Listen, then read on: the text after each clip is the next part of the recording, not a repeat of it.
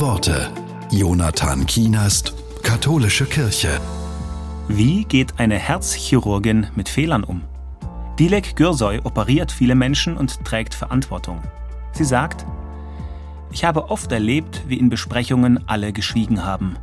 Keiner wollte einen Fehler zugeben. Ich habe kaum Geheimnisse, weder in der Familie noch im Beruf. Dinge, bei denen ich mich schuldig fühle, werden zugegeben oder ausdiskutiert. Mir hat das nie geschadet. Im Gegenteil.